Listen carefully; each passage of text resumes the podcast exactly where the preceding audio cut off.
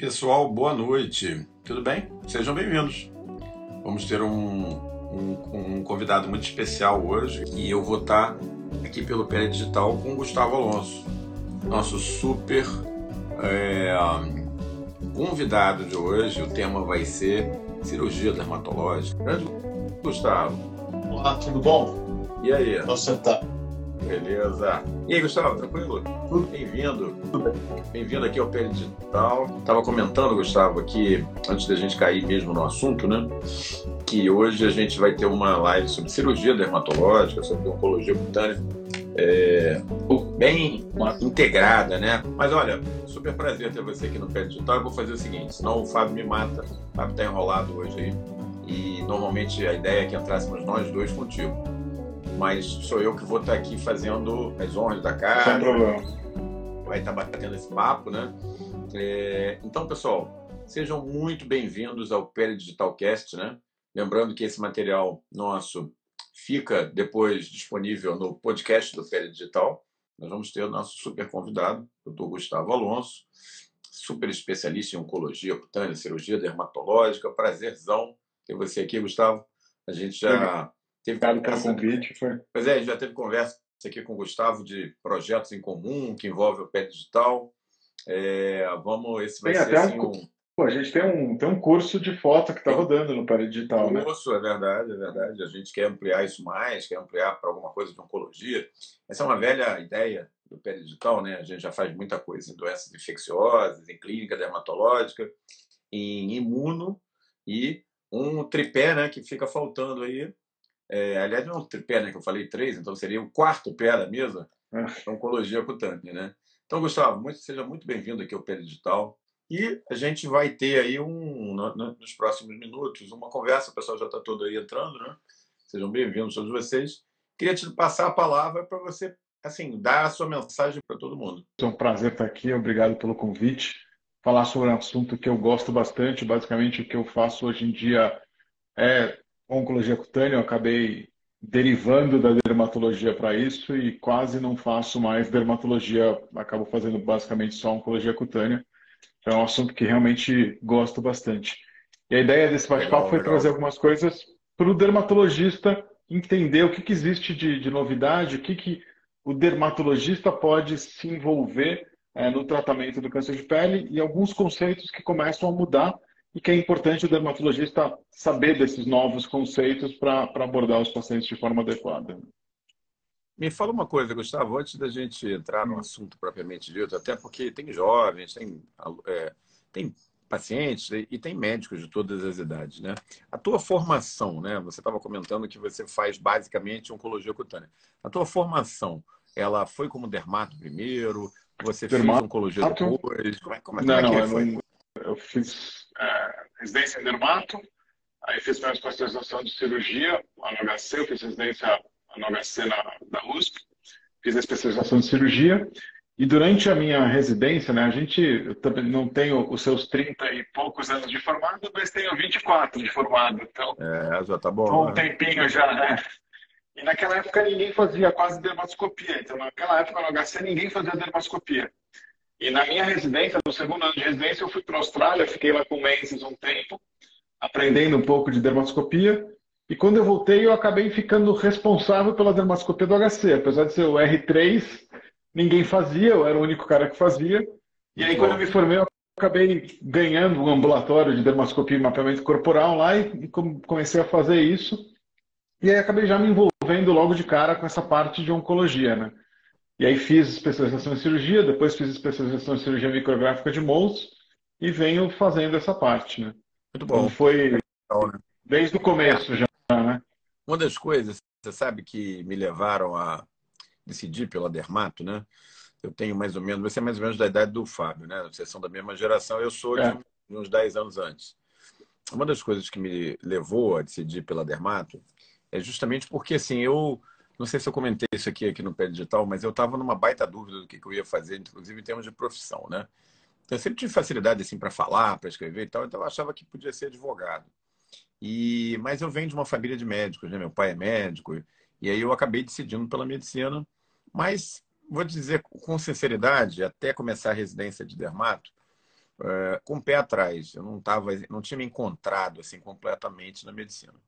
E aí, é, seguindo nessa linha, né, eu fui para dermato porque eu falei, caramba, esse negócio é muito legal. É, eu queria uma especialidade mais clínica, é, mas eu gostava de cirurgia, eu opero, né? E, e eu falei assim, cara, eu acho que fazendo dermato eu mantenho meus receptores abertos, porque eu vejo doença infecciosa, eu vejo câncer cutâneo, eu vejo até cosmético eu considerava lá atrás uma possibilidade, né? É óbvio que depois o teu perfil vai definindo o que, que você vai fazer, como aconteceu com você, aconteceu comigo. Mas é uma das coisas bacanas da dermato é isso, né? Como ela é variável, né? Você vai para algumas especialidades que é mais dentro da caixa, né? Mais engessado. Mais engessado. E a gente não, a gente tem uma variabilidade gigante, né? É, de, desde trabalhar mais com doenças infecciosas e algumas áreas de doença infecciosa, até oncologia, até uma pegada mais cirúrgica, ou até só cosmetria, ou tudo um pouco, né? Então, acho que isso é muito legal. E o que eu acho fantástico da Dermato é que assim, talvez a, nossa principal ferramenta seja o exame físico. Por ser superficial, a gente não precisa tanto de exames subsidiários, né? Então, o exame físico, você saber fazer um bom exame dermatológico, uma boa dermatoscopia, te resolve aí 70%, 80% dos diagnósticos, né? Então, e aí o que não resolve a biópsia completa. Então, Verdade. eu acho uma, uma ferramenta fantástica que é o exame físico. Eu sempre fui apaixonado pelo exame físico dermatológico. É, olha, pessoal está aqui, é, boa noite. O pessoal está perguntando aqui do Fábio. O Fábio hoje fez forfé, não apareceu. O Fábio está enrolado. E Vai ser descontado depois? É. Mas ele já está acompanhando a gente, inclusive. Ele não vai conseguir entrar, mas vai estar tá acompanhando a gente aqui com certeza daqui a pouco ele vai dar um pitaco aí no, no chat, né? E falou que vai assistir tudinho no, no podcast depois, né? Agora vamos, vamos parar de enrolar, né, Gustavo? Porque a gente vamos lá, vamos falar de live é, tem um tempo limitado, então a gente também não tem um tempo para sempre. O papo tá bom, mas a gente tem que ir começando a endereçar o assunto, né? Hoje o assunto é mais oncologia cutânea, câncer cutâneo, cirurgia dermatológica, né? Dentro da linha do Congresso Brasileiro que começa daqui a dois dias. E é, normalmente aqui no Peridital, Gustavo, a gente faz um, um, uma contagem regressiva, né? Entre assim, começa com o assunto é, de abertura, depois a gente vai indo no top 5, 4, 3, 2, 1, até chegar ao grande finale, né? O grande finale, obviamente, a gente vai falar um pouquinho mais na frente, não pode ser outro que não o melanoma, né? Que é o tumor assim Sim. mais agressivo, que gera mais receio dentro da, da, da dermatologia. Mas no nosso top 5 de hoje, eu queria ver com você se você poderia explicar aqui para o pessoal todo que está nos acompanhando a questão que existe um conceito, não sei se novo, mas com um nome novo, né? Que é o conceito de adjuvância e neoadjuvância. É, como é que funciona isso dentro da terapêutica? Como é que você aborda? Você faz o, a, a adjuvância, a neoadjuvância? Fala para gente um pouquinho. Então, assim, vamos lá. Entender, isso é uma coisa interessante, porque quando a gente vai para a parte de oncologia cutânea, esses são termos que são muito usados pelo oncologista, e às vezes o dermato que não está nessa área se confunde um pouquinho. Então, o que é adjuvância? É eu fazer um tratamento ah, num paciente que já não tem mais doença visível ou detectável. Então, é um paciente com melanoma, que eu operei, tirei aquele melanoma todo, ah, eventualmente fiz um linfonodo sentinela, ah, e ele eventualmente tinha um linfonodo sentinela positivo, mas ele não tem mais doença visível. Então, ele não tem mais nenhum linfonodo palpável, ele não tem mais nada disso.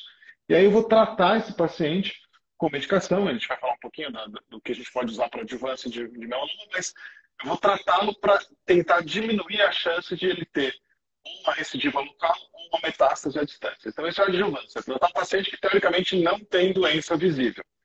Na adjuvância, então, normalmente, a adjuvância vem depois de um tratamento inicial cirúrgico em geral. Né? A neoadjuvância já é um pouquinho diferente, eu vou tratar esse paciente antes de um tratamento cirúrgico, vai ser o primeiro tratamento que eu vou fazer. Então, esse paciente ainda tem bastante doença, ele está com tumor lá, e a, a, ideia da neoadjuvância é diminuir o tamanho de doença, permitindo que o tratamento cirúrgico seja um tratamento cirúrgico mais efetivo ou uh, menos mórbido. Então, se o tumor é muito grande, eu faço uma neoadjuvância para diminuir o tamanho do tumor e aí sim permitir que eu possa operar esse paciente com menos morbidade. Então, esses são conceitos importantes porque eles mudaram muito nos últimos tempos Né? A gente nunca fez neoadjuvância para melanoma, para outros tumores no passado, e hoje a gente começa a fazer. Ah, então, são conceitos que são importantes da gente entender, para que aí, nesse bate-papo, a gente vai explicar o que, que tem mudado e como o dermatologista pode se envolver nesse, nesse processo. Tá? Você perguntou se eu faço essa parte. Ah, aqui no Brasil, a gente acaba sempre fazendo junto com o oncologista. Yeah. É. Em outros países, quem faz essa parte é o dermato. Yes. Então, na França, por exemplo, quem faz tratamento clínico é o dermatologista. Ah, aqui existe ainda uma, uma defesa de mercado muito grande. A gente não consegue entrar sozinho, então sempre junto com o dermatologista. E o ideal, na verdade, na minha opinião, o ideal é que o tratamento de tumores mais complexos seja sempre multidisciplinar. Então, o importante é tratar um ambiente que você tenha um oncologista, um radioterapeuta, um cirurgião oncológico, sempre com esse tratamento multidisciplinar que você vai oferecer para o seu paciente o melhor tratamento possível. Mas é importante que esse tratamento multidisciplinar sempre tenha um dermatologista. E nem todos os hospitais isso acaba acontecendo. Eu acho que o dermatologista é uma parte fundamental desse tratamento multidisciplinar, porque a gente é o único desses, todas essas especialidades que sabe fazer diagnóstico clínico. É, o oncologista sabe, o oncologista cirúrgico sabe operar, o oncologista clínico sabe indicar medicação, mas ninguém consegue fazer diagnóstico clínico de uma recidiva cutânea. Então, a gente tem que estar presente nessa equipe multidisciplinar. É, isso é muito legal, e porque também abre, né, Gustavo, uma nova. É, uma, um novo horizonte, né? A gente tem muitos colegas, né? Eu eu ouço muito o pessoal mais novo, né? Eu treino residentes há muitos anos, dizendo, ah, professor, como é que vai ficar nosso mercado de trabalho? É, preocupados né, com o futuro. E eu vejo você falando, não vejo no teu discurso em nenhum momento, um, assim, pelo menos não, não transparece isso, uma preocupação é, de que você não tem espaço para trabalhar. Muito pelo contrário, assim como eu, dentro do que eu faço, dermatologia clínica, diagnóstico, operando até certo ponto, funciona da mesma maneira. Por quê? Porque a gente tem a sensibilidade de não estar tá brigando por um espaço, que é a cosmetria, que é disputado olho por olho, dente por dente. Todo mundo hoje. É. Né?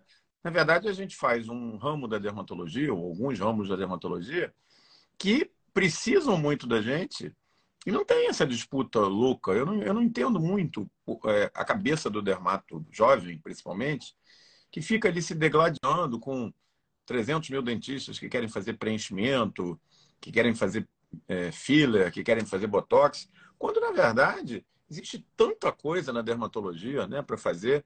O que eu atendo, Gustavo, por exemplo, de patologia genital no meu consultório, eu tenho vários oncologistas aqui no, no uros e oncologistas no Rio que me encaminham lesões genitais. Ninguém quer tratar a lesão genital.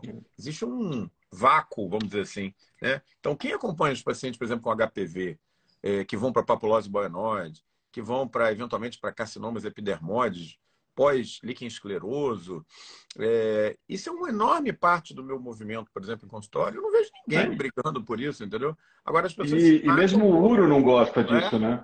O urologista, por exemplo, eu, eu acabo operando esses, esses, essas carcinomas boenoides, esses carcinomas in situ, eventualmente um carcinoma invasivo de pênis, né, de bolsa escrotal, porque o uro não sabe mexer nisso também, né? Então a gente acaba fazendo muita cirurgia micrográfica de mãos, que você poupa tecido nessa região.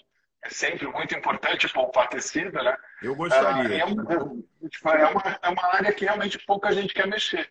E que eu acho muito interessante, especialmente na área ah, de cirurgia de câncer de pele, né? a gente acaba operando e, e, se envolvendo com várias especialidades diferentes. Então a gente faz ah, uma, lesão genital, eu vou operar com um ginecologista ou com um urologista. Ah, uma lesão em dedo, que a gente tem de vez em quando, sarcomas no dedo, SEC de unha, melanoma de unha, a gente pode operar com um cirurgião de mão. Ah, uma lesão de pálpebra, eu opero com oftalmologista. Então é muito interessante essa abordagem sempre multidisciplinar, que favoreça ao máximo o paciente, mas você aprende muito. Né? Uma coisa que você falou de disputa de mercado, né? Ah, essas áreas que tem um, você tem que se dedicar mais, você tem que estudar mais, né? que talvez seja um pouco diferente da formação de estética, tem vários cursos por aí que, que formam, essas são áreas que você acaba tendo que fazer a sua dedicação numa residência médica, uh, ela tem uma barreira de entrada maior. Não é todo mundo que vai mexer nisso. Né?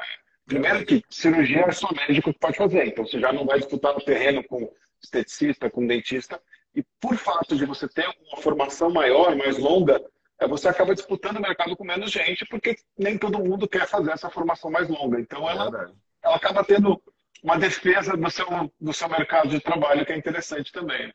Verdade. Vânia está lembrando aqui a estomatologia, outra área que está totalmente acéfala. Quer dizer, vou te falar, aqui no Rio de Janeiro, quem faz dermatologia pediátrica? Muito pouca gente. Ninguém dentro da dermatologia, praticamente fazendo estomatologia.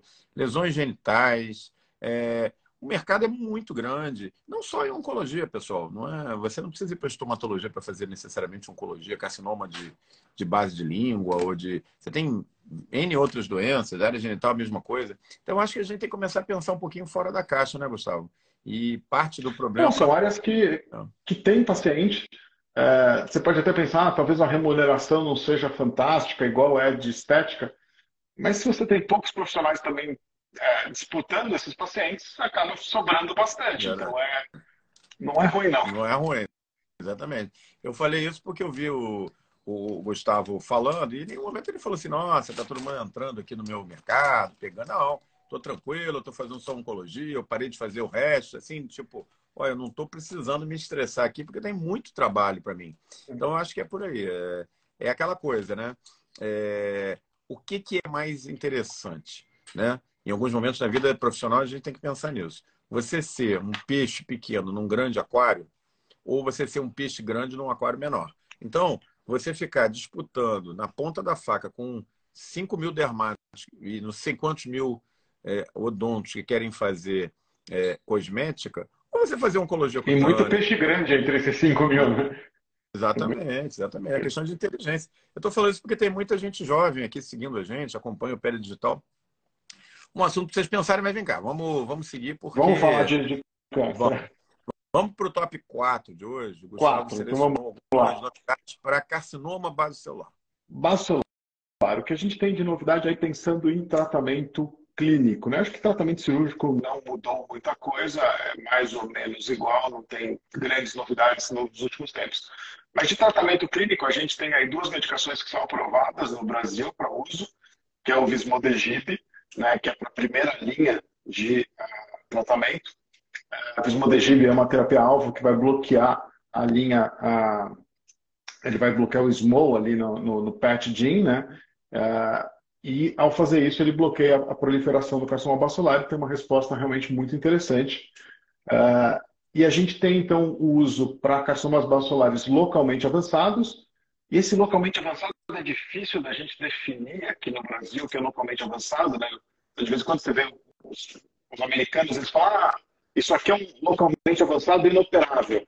E para a gente é operável, porque normalmente você fez sua formação aí em SUS, que tem tumores enormes, né? Então, para a gente, tudo é operável. Então, a gente tem que começar a definir o que é esse operável localmente avançado. E temos, então, também a indicação para os vasculares metastáticos. Agora, o que eu acho que é interessante, que tem começado mais recente, é a questão da neoadjuvância para carcinoma basolar. E isso é muito interessante. Eu vou tratar esse carcinoma basolar, principalmente esses que são localmente avançados, que são maiores, antes para diminuir o tamanho do tumor e com isso conseguir fazer uma cirurgia menos mórbida e uma cirurgia com potencial de cura maior. E isso a gente tem visto cada vez mais. Uh, e aí a associação, ah, faço neoadjuvância, posso depois tentar submeter uma cirurgia de mãos, faço neoadjuvância, faço uma cirurgia com margens controladas por congelação. Então a gente vai associar a neoadjuvância a um tratamento cirúrgico para aumentar essa, essa efetividade. E a gente tem vários trabalhos mostrando isso. Se a gente for olhar uh, o guideline, por do NCCN, ele ainda não incorpora neoadjuvância. E a gente tem aí um delta né, da incorporação desse conhecimento nos guidelines que varia entre 7, 10, 15 anos. É um delta muito grande. Mas a gente já começa a ver alguns colegas usando isso, uh, meio que, entre aspas, off-label, vai que não está no guideline, mas já usando isso porque os trabalhos te dão respaldo para fazer isso, mostrando que é muito, muito bom para o paciente. Então, essa talvez seja uma, uma coisa interessante do dermato saber, porque de repente ele vai uh, encontrar um paciente, vai fazer diagnóstico do paciente com carcinoma bacelar grande, e você pode tentar lançar mão de primeiro diminuir esse tamanho com neoadjuvância para operar depois com mais efetividade e menos morbidade. Muito bom. Foi tá perguntando. A neoadjuvância é com Vismodegib. Vismodegib, exatamente. O Vismodegib... não tem no SUS, né? A gente só consegue na saúde suplementar. É. Mas consegue, não é nada de outro mundo de não conseguir é. na saúde suplementar. É, o, eu acompanhei alguns pacientes, tem alguns pacientes aqui no INCA que fazem né, o Vismodegib. E, um, assim, é impressionante o resultado, né? Da, não é essa, essa duradouro, né? É.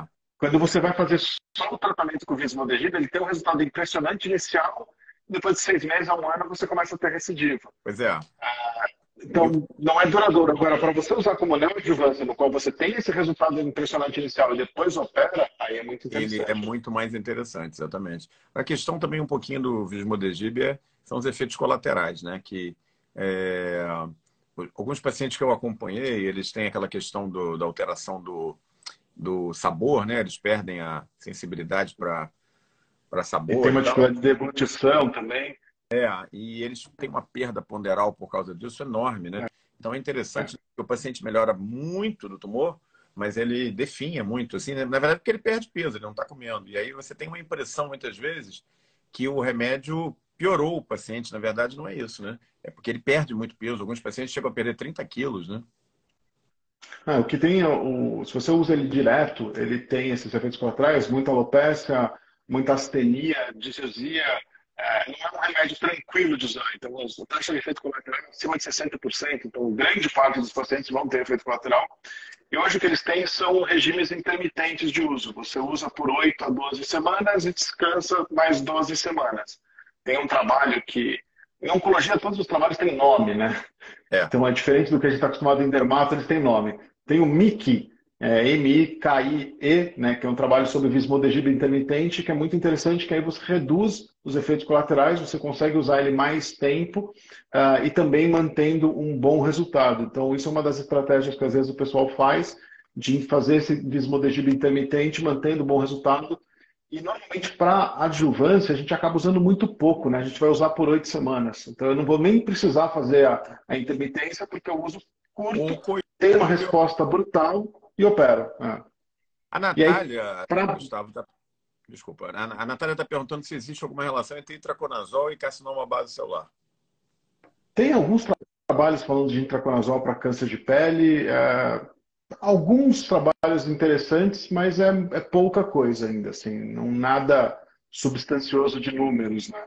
Mas tem essa, esses trabalhos mostrando a resposta. Começando a sair, né? Muito bom. Vamos seguir, né? Porque a gente tem uma, uma, uma pauta extensa. E aí vamos falar um pouquinho no top 3 de hoje sobre as novidades, o que tem de novo em carcinoma espino celular, carcinoma escamoso, né? Espino. É. Espino celular, fazer só uma, uma, observação que eu acho importante. Muitas vezes o dermato ele tem muito medo de melanoma, e deve ter, não nada contra, mas às vezes tem muito medo de um melanoma in situ, que na minha opinião é um tumor bonzinho, né? você vai tirar da margem e ele está curado, o melanoma in situ tem um risco de metástase muito pequeno, e tem muito pouco medo de espino celular, que não deveria. Espino celular é um tumor muito agressivo, potencialmente agressivo, que dá muita metástase loco-regional e, eventualmente, pode dar metástases à distância. Então, metástases loco-regionais, principalmente metástases para linfonodos da região. Ah, e, às vezes, o dermato tem uma impressão de que ele é tão bonzinho quanto um, um celular, e ele não é. Ele é um tumor bem mais agressivo, então respeita o espino celular, tratar de forma adequada, tratar sempre cirurgicamente, porque é um tumor que tem um potencial de dar caca. E normalmente as cacas vão para os centros de referência. Então, é muito comum o dermatologista falar: ah, eu nunca vi um, um espino celular que deu metástase. É porque ele vai para o centro de referência. É verdade. Então, a gente já viu um monte. Então, tem que tomar cuidado que o espino celular é um tumor malvado. Assim. Então, tem o mesmo respeito que tem com melanoma, tenha com espino celular também. É interessante. Ah, Para. É interessante esse comentário, né? Eu já vi casos de é, ceratocantomas fora do padrão, né? Daqueles. É, agora eu esqueci o nome, aquele tem, tem um ceratocantoma agressivo, meio. Claro, é, uma, meio uma coisa assim, é. Exatamente. E que a gente acompanhava, vinha biópsia sempre ceratocantoma, mas era aquela coisa assim que todo mundo ficava se sentindo desconfortável, vamos dizer, com a lesão, né? Era uma lesão é, de área perenal e tal, e não deu outra, né? Evoluiu para um carcinoma epidermoide extremamente agressivo, o paciente foi a óbito. Então, assim, a gente, na verdade, era provavelmente um espino desde o início. Né? E, é, é, nesse caso, eu aprendi a respeitar o carcinoma espinocelular, eu concordo plenamente contigo. O espino é, ele é, ele é malvado, né? De espino celular, assim, o que a gente tem recente, né, foi 2009, 2019 a aprovação, foi um pouco antes de, de entrar a pandemia do, do Covid, foi a aprovação de uma, de uma imunoterapia, que é o semiplimab, e tem resultados espetaculares para espino celular, tanto já metastático como localmente avançados. Então, é uma medicação muito interessante. E aí, o ano passado, no final de 2022, se não me engano, foi outubro, saiu no New England um estudo com a neoadjuvância com a semiplimab para SEC, mostrando também resultados muito animadores. E hoje, apesar de não, de novo, não fazer parte do guideline, porque essa, essa adoção desses conhecimentos leva um tempinho para chegar nos guidelines, já tem muita gente fazendo vismodeg, fazendo semiplimab neoadjuvante em carcinoma espinocelular para você reduzir a morbidade cirúrgica. E às vezes essa resposta é tão intensa, tão exuberante, que você tem uma resposta patológica completa que eu não precisa nem operar. O paciente cura antes de eu precisar fazer a cirurgia. Então é uma medicação realmente muito interessante que a gente tem que ficar de olho. E eu acho importante o dermato ter esse conhecimento porque esses casos vão cair na mão inicialmente do dermatologista.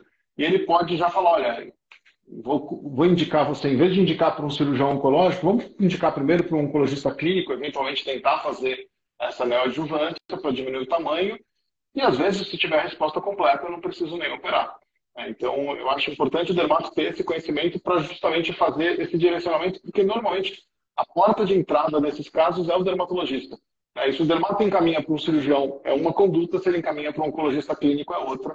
Então, eu acho que é importante a gente ter essa, esse conhecimento para poder saber encaminhar e se envolver nesse tratamento também. É, o, houve uma mudança muito grande de abordagem, né? Inclusive, é nisso que você está explicando mesmo, né? No, no preparo do paciente para a cirurgia, para ser uma cirurgia de menor morbidade, né? E, e, a gente não tinha essas ferramentas, né, né Gustavo? Para base, para espino, não tinha. Não, é... elas são mais recentes, né? Mais recentes. Elas, elas, passam a fazer parte do nosso, uh, da nossa indumentária de, de tratamentos agora, né? Então, por isso que é importante a gente é, tá sempre lembrando disso, porque muda a conduta. Né? Verdade. Acho que alguém fez uma pergunta sobre vasos celulares múltiplos e Vismodegib. Tem artigos sobre isso, vasos celulares múltiplos. Ah, com Vismodegib, mesmo vaso celular pequeno, responde muito bem. Ah, como eu falei no começo, lá tem duas medicações que estão aprovadas para vaso celular. Eu tenho tanto o Vismodegib quanto o semiplimab. O semiplimab é o mesmo que eu acabei de falar de SEC. Ele também, que é uma imunoterapia, ele é usado em base solar que não respondeu adequadamente ao Vismodegib, ele é uma segunda linha. E no Vismodegib, no Semiplimab, os bases solares pequenos não respondem bem, só os grandes, os avançados é que respondem. Os bases pequenos não faz nada. Mas o Vismodegib para base pequeno ainda vai bem. Aí tem que valer a pena, na verdade, se você tem múltiplos, é, tem que valer a pena usar uma medicação que tem muito efeito colateral, que vai deixar o paciente debilitado, uh, para ver se, se faz sentido usar uma medicação dessa ao invés de fazer múltiplas pequenas cirurgias. Né? Às vezes vale, às vezes o paciente tem múltiplos vasculares grandes e às vezes Vismodegib faz sentido. É, então, assim, Vismodegib funciona mesmo em vaso pequeno, se ele é múltiplo, pode funcionar assim. Lembrando, né, pessoal, que o Vismodegib é uma droga é, do que a gente pode chamar de dermatologia translacional, né? Veio, nasceu da observação do veio ao contrário do habitual, né? Normalmente você começa a usar uma droga, vê o resultado e aí aplica, né? Nesse caso não. Você se detectou o loco gênico, né, alterado, o, o PET, né? Isso no final dos anos 90. Se fez a, a mosca nocauteada, a gente já fez até live sobre esse assunto aqui.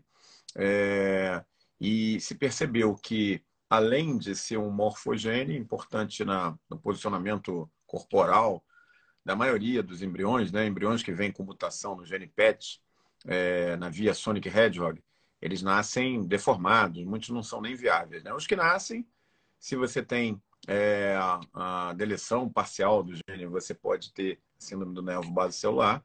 É, e foi justamente uma das indicações possíveis e viáveis do Vismodegib é justamente na síndrome do nervo basilar, onde você tem multiplicidade de tumores, né? Você deve ter visto já, né, Gustavo? É uma das doenças dermatológicas talvez mais dramáticas que é, quase. Então, nesses casos, é, é, é fantástico usar o Vismodegib. E aí a gente usa no esquema do, do trabalho MIC, né, que é esse intermitente.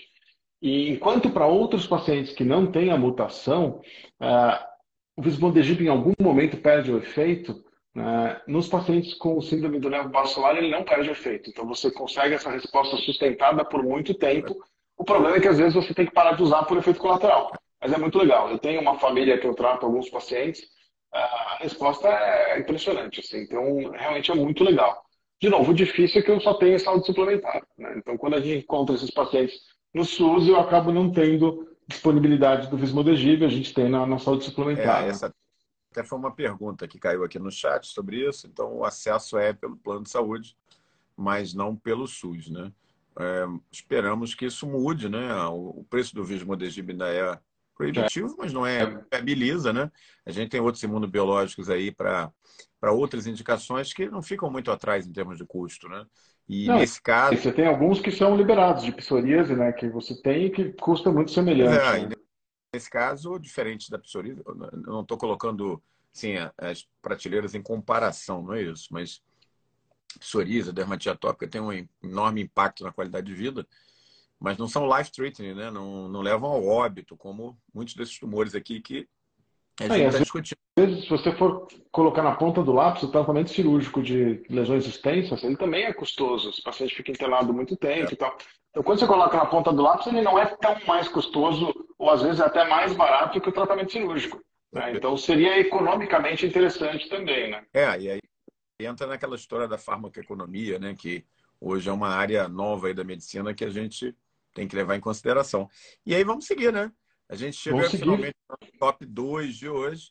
A gente vai falar um Do pouquinho... Top 2 a gente vai falar de melanoma. melanoma. Agora, e aí, o, que, é, o que é importante, o que eu acho que é para o dermato se envolver, no final do ano passado, não foi 2021, final de 2021, uh, a gente teve a aprovação de adjuvância para melanomas estadio 2, ou seja, restritos à pele. Né? Então, a gente vai falar de melanomas estadio 2B e 2C, seriam aqueles maiores que 4 milímetros de espessura, tanto faz se ele é ulcerado ou não, e aqueles entre 2 e 4 milímetros de espessura com ulceração. Então, os que são restritos à pele, que não tem metástase linfonodal, não tem um linfonodo sentinela positivo, não tem metástase à distância, já se beneficiando da adjuvância. E é interessante que o dermato entenda isso porque esses pacientes estão no consultório do dermatologista. Né? Quem faz o diagnóstico desses pacientes é o dermatologista, quem vai indicar essa adjuvância é o dermatologista. Então já está aprovado isso, então se você indica, nenhum convênio vai, vai barrar isso, isso é tranquilo. Adjuvância para estadios 2B e 2C. E nos estudos, a gente tem o, o estudo é o Keynote 716, não, Checkmate 716, não, Keynote 716. Todos eles têm nome, número, é uma confusão essa coisa de oncologia. Uh, ele comprovou isso, que você usando adjuvância nesses pacientes, você melhora a sobrevida global e melhora a sobrevida livre de doença. E esses pacientes, é interessante que os que são cutâneos avançados, né, que já são mais espessos, mas ainda não têm metástase, eles têm um potencial de metástase enorme e às vezes eles têm um prognóstico pior do que o estadio 3A, que é o estadio que tem uma micrometástase linfonodal. Ah, então, ele acabou entrando nessa, nesse rol da adjuvância uh, e é importante que o dermato entenda isso para começar a indicar. Então, essa foi talvez uma das grandes mudanças que teve recentemente e que a gente faz parte dessa mudança. A gente tem que participar uh, disso, de novo, de forma multidisciplinar, mas é o dermato que vai acabar conversando com o paciente, indicando que isso é uma coisa importante. e a adjuvância hoje a gente faz com imunoterapia uma mudança radical, na verdade, no tratamento do melanoma, aquele melanoma que o dermato costuma abordar no consultório. E uma coisa que eh, não vai nenhuma crítica aqui no meu comentário, Gustavo, mas a gente está chegando ao Congresso de Cirurgia Dermatológica daqui a dois dias. E a gente, quando vai olhar o programa do, do, do, Congresso, ele é muito mais cosmetria, cosmética, do que cirurgia, apesar do nome, né? É, a gente não vê, por exemplo, muitas sessões abordando esse assunto dentro do Congresso de Cirurgia Dermatológica. Como é que você vê isso? É, eu sou um crítico a isso, mas eu já cansei de criticar, então paciência. Acontece. É, gente... Eu entendo que a, a cosmetria traz mais patrocínios, mas é. eu acho que a gente perde, na verdade, uma chance muito grande de, de se envolver nisso e tem na área de melanoma e de espino celular que tem esses tratamentos novos. Né? Então, talvez se a gente tivesse esses temas sendo discutidos, teria também outras formas de patrocínio, é, já que o Congresso, muito da sua programação é feita pensando nos patrocínios, isso é uma coisa que talvez a gente pudesse envolver mais. É, o ano foi 2021, é, que teve um congresso de câncer de pele aqui em São Paulo, que era multidisciplinar. A, a SBD ela entrou como uma das entidades participantes, mas a gente via que todas as mesas eram presididas por alguém que não era dermatologista. Mesmo a de dermatoscopia, de mapeamento corporal, que teoricamente são nossas áreas. Né? É, então, eu acho que a gente precisa se envolver mais nisso, participar mais, porque eu acho que a gente tem um diferencial muito grande. Ninguém faz diagnóstico como a gente faz. Né? Ninguém sabe fazer dermatoscopia como a gente sabe, como a gente faz. Então, a gente tem um papel, mesmo que o dermatologista não seja, não tenha uma pegada cirúrgica, a gente tem um papel muito importante numa equipe multidisciplinar de oncologia cutânea, justamente por causa do diagnóstico uh, clínico e dermatoscópico. É isso aí. É, espaço conquistado é espaço que a gente não pode abrir mão. O que eu percebo é a gente brigando muito intensamente por algumas pequenas áreas que são áreas do dermatologista e deixando outras áreas gigantes como essa, né? É, sem a devida atenção, né? Eu acho que talvez uma, vi uma visão um pouco mais estratégica fosse interessante para que a gente é, pudesse dar, inclusive, aos jovens dermatos, né, as novas gerações, uma especialidade mais plural e com um bom mercado de trabalho para o futuro. A gente olha acho, muito para uma direção, esquece o restante, né, que faz a nossa especialidade tão bonita, que é ser tão diversificada, né? Mas é, isso interessante mesmo. Né? aqui é que você tem área cirúrgica e clínica né, na oncologia cutânea. Eu posso trabalhar só, ah, falar, eu não gosto de cirurgia, não vou fazer câncer de pele. Não, eu posso trabalhar só de forma clínica. Verdade. Né? Você tem todo o apoio aos tratamentos oncológicos, né, das reações alérgicas, que são muito comuns ah, na parte de cutânea. Então, fazer esse apoio ao tratamento oncológico é muito legal. Fazer toda a parte de segmento de paciente que já teve SEC, já teve base, já teve espino, para fazer um diagnóstico precoce de novas lesões ou de uma recidiva. Né? Isso ninguém faz tão bem quanto o dermatologista. Então, mesmo quem não gosta de cirurgia, tem um mercado muito interessante aí também. Né? É, e lembrando né, que saindo um pouco do câncer de pele, é, todas essas novas abordagens, por exemplo, as, as, é, os tratamentos hoje de checkpoint, de PD1, é, é, eles geram, muitos deles, muitas manifestações cutâneas. E que o dermato, cada vez mais eu pego isso no consultório, nos pareceres que eu vou dar na enfermaria.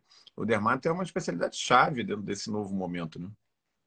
Tem muitos desses tratamentos mais novos, então eu tenho a imunoterapia, mas todas as terapias-alvo que a gente tem para diversos tipos de tumor, uma das principais coisas é efeito colateral cutâneo, e principalmente na imunoterapia, muitos dos efeitos colaterais são parecidos com doenças que a gente já tem. Então eu tenho pemphigoide bolhoso induzido por imunoterapia. É um pemphigoide bolhoso. A gente tem assim, a maior capacidade do mundo de tratar isso, muito mais que qualquer outra especialidade. Então, o oncologista clínico, quando ele está frente a um pemphigoide bolhoso, ele não sabe o que fazer. A gente tem uma, uma, uma familiaridade muito maior com isso. Né? Então, é, eu acredito que é super importante a gente estar tá lá, até porque a gente já tem um background, não especificamente, ah, eu sei tratar efeitos colaterais de imunoterapia, mas eu sei tratar pemphigoide bolhoso. Verdade. Aí fica mais fácil tratar a doença que é próxima disso que acontece pela imunoterapia. Então, Verdade. eu acho que a gente tem que se envolver mais, né? Verdade, e várias manifestações cutâneas simulando doenças clássicas na dermatologia, né? Sim. Você tem erupção acneiforme. E pustuloses, é, a erupção acneiforme. Lesões palmoplantares, que lembram muito a psoríase, né? Inclusive, até aproveitando, um, eu fiz um post agora recente sobre cloracne, em que saiu um artigo agora em 2023, muito legal. Depois, se você quiser, eu te envio esse aí. É, eles saíram biopsiando casos de cloracne, que, enfim, a gente conhece há não sei quantos anos e tal, mas sabe que é difícil, né? Que não, não, não responde ao tratamento e tal. É, e aí os caras descobriram simplesmente que cloracne nunca foi acne. Sempre foram amartomas cutâneos, tumores, portanto, benignos, é verdade, mas tumores cutâneos que se parecem a acne. Então, eles pegaram até, fizeram é, é, com óleos é, que costumam levar a cloracne, eles fizeram um modelo é, animal, animal né, com murinos, e aí saíram biopsiando as lesões e tá lá, é tudo amartoma, apesar só se parece acne, né? Olha que interessante. Pois é. Você falou de Hã? Essa coisa de uh, erupção acneiforme, né? A gente tem muito com cetuximab, que é uma medicação que a gente usa para câncer de, de, intestino, câncer de pulmão e até para espino solar. E é interessante que a, a, intensidade da reação acneiforme determina a resposta do tratamento. Quanto mais intensa essa a reação acneiforme, melhor a resposta do tumor. Então, quando tem, você comemora. Né? E o paciente fica, obviamente, chateado, porque fica com o rosto lotado, mas feliz da vida que o tumor está indo embora. Então, tem umas coisas muito interessantes nessa área também, que a área que você acaba se envolvendo, ela, ela é muito gratificante também. Né? Eu tenho até uma experiência pessoal com isso. Eu tenho, tinha né, um querido amigo é, lá no Paraguai, Dermato, amigo nosso lá do Cilade, que teve um câncer de pulmão, é, teve essa erupção acneiforme e ele, te, ele tinha um misto de felicidade e tristeza, né? Porque ele sabia da, do prognóstico melhor quando você fazia a lesão, mas obviamente que ele não estava nada feliz de, de estar com as lesões, né? E acabou que ele passou bem do câncer, mas faleceu de Covid. Olha que loucura. Durante a. É, amigo querido, enfim, lá do Paraguai, a gente era muito próximo. A vida é isso, né? Vamos. Escapou de um. É, escapou Bom, de um. deixamos para. E aí a gente... do bolo agora. É, e a gente chega no nosso top 1 de hoje. Nosso top, top 1 de hoje, eu sei que você gosta de cirurgia de Mohs, né? E nosso top 1 de hoje vai ser Mohs e melanoma. O que, que tem de novidade? Mohs e melanoma. Então, ah, uma coisa importante, né? Como eu já falei ao longo desse bate-papo, a incorporação dessas novidades nos guidelines demora. Então, não está em nenhum guideline que eu vou fazer cirurgia micrográfica de Mohs para melanoma. Por quê? Eu não consigo ver o melanócito também numa biópsia. Né? Principalmente em áreas fotoexpostas, eu confundo melanócito com ceratinócito, é muito difícil. Então, para eu fazer Mohs e melanoma, eu tenho duas opções. Eu faço slow Mohs, no qual eu vou tirar aquela peça e tentar fazer em parafina mais rápido, isso leva 6, 7 horas. É pouco viável ou o que a gente mais faz hoje em dia, que é imunostoquímica rápida. Eu uso uma marcação de imunostoquímica que fica pronta em 15 a 20 minutos. então beleza. ela não alonga muito mais o tempo da cirurgia de Mohs e eu consigo fazer uma cirurgia de Mohs aí sim com uma precisão enorme uh, e é muito legal. Nos Estados Unidos, 30% dos melanomas já são tratados com cirurgia micrográfica de Mohs. De melanomas gerais, não só melanomas como a gente vai falar agora das indicações específicas, né? Mas de melanomas gerais, melanoma extensivo superficial no tronco, o pessoal já está fazendo cirurgia micrográfica de Mohs, porque você reduz o tamanho do defeito que você vai fazer. Quais são as indicações hoje que estão precisas para cirurgia micrográfica de Mohs em melanoma? Melanomas, os lentigo malignos, os lentigo maligno melanoma de face, né, que são tumores normalmente podem ser extensos, são extremamente mal delimitados e às vezes, mesmo você fazendo uma margem de um centímetro no rosto, que já é uma margem grande para rosto, você não consegue tirar a lesão toda. E por ela ser mal delimitada, é muito difícil de você conseguir falar onde ela começa e termina.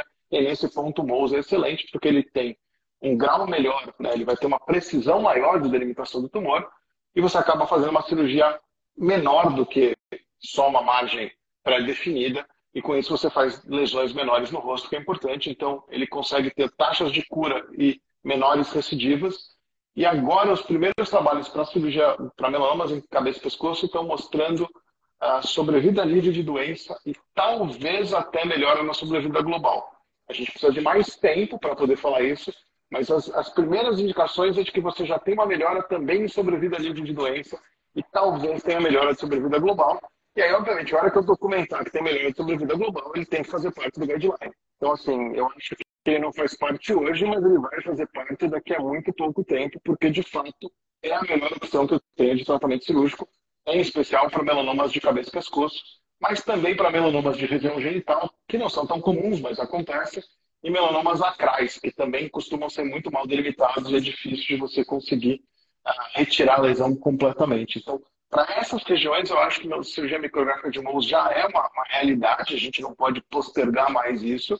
Ah, e para os demais melanomas, ela talvez vire tratamento de rotina assim que eu conseguir comprovar que de fato melhora a sobrevida global. Então, talvez daqui a uns 15 anos ele venha a fazer parte do guideline como a primeira opção de tratamento para melanoma. Ah, e é interessante porque isso é uma coisa que está mudando e muita gente ainda tem um conhecimento anterior de que ah, eu não posso fazer MOUS em melanoma porque eu não posso fazer MOUS eu não posso ver melanoma em biópsia de congelação. E às vezes é, é, é, tema até de discordâncias graves entre os grupos multidisciplinares nos hospitais. Outro dia eu tive uma paciente com uma lesão grande na região plantar, que a gente fez um MOUS uh, com imunohistoquímica rápida, e o oncologista falou, não, isso é um absurdo, não tem nada que fazer MOUS em melanoma. E aí, obviamente, eu levei todos os trabalhos científicos que existem, e ele percebeu que é uma, é uma realidade. Então, isso é uma coisa que eu acho que o dermato ele tem que saber que existe, ainda não está incorporada nos guidelines, mas já é uma realidade. Nos Estados Unidos, principalmente, 30% dos melanomas já são tratados com cirurgia micrográfica de Mohs. Então, já é uma realidade e é uma coisa que é, assim, tecnicamente extremamente fácil de fazer. Aí você perde ali 10, 15 minutos a mais em cada fase do MOUS. Não é um tempo tão prolongado assim com imunistoquímica, é bem tranquilo de fazer. Muito bom.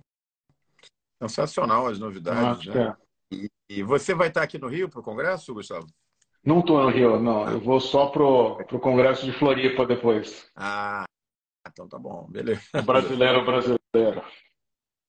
Muito bom, olha só, tivemos esse bate-papo aqui fantástico com o Gustavo, que está super atualizado sobre oncologia cutânea, trazendo as novidades aqui. Casa cheia, tá todo mundo aí é, elogiando. A Mirella dizendo que foi uma ótima aula. A ideia a da live, né? É. Trazer aquela A Mirella amiga não vale. É. Amigo elogiando não vale. É, pontuais e, e, assim, sem delongas demais, porque muita gente se atualiza aqui com a gente, né? É, por que não nos outros tipos de melanoma? Pergunta a Kátia. Pode usar em todos. Na verdade, os trabalhos americanos já mostram que você se beneficia em todos. É que o grande benefício é no lentigo maligno, lentigo maligno melanoma, né? Então, o lentigo maligno é inscrito, o lentigo maligno melanoma já é invasivo de face, e nos acrais, porque eu acabo tendo essa questão de melhora de, de capacidade de retirada. Aqui talvez tem tempo para fazer uma observação. Lógico. Então, assim, o, essas margens definidas para o melanoma, né, de meio centímetro para in situ, um centímetro para aqueles até um milímetro, dois centímetros, elas foram definidas usando uma base de dados muito grande, mas nessa base de dados grandes eu tenho muito poucas lesões de cabeça e pescoço e muito poucas lesões acrais. Ela é basicamente de melanomas extensivos superficiais de corpo. Então, essas margens, de repente, de um centímetro, elas acabam não sendo tão precisas ah, para uma lesão de face ou uma lesão acral. Por isso que o mouse é tão, tão legal, porque ele acaba tendo uma, uma, uma capacidade de remoção da lesão muito mais precisa. E essas margens, tem um trabalho que mostra para lesão de face, que se eu fosse dar uma margem ideal para lesão de face, ela teria que começar em 15 milímetros, um centímetro e meio. Nossa. Porque com, 10, com um centímetro eu não tiro toda a lesão eu tiro 85% das lesões. Para eu tirar 95% das lesões, eu precisaria ir para um centímetro e meio. É, a falha dessa margem é porque na base de dados original que determinou essas margens, eu tenho poucas lesões de cabeça e pescoço. É, então aí o mouse passa a ser realmente interessante. Eu posso usar em qualquer tipo de melanoma, né, mas para ah, essas áreas específicas, ele é muito mais interessante e eu tenho mais trabalhos porque ele começou a ser usado há mais tempo.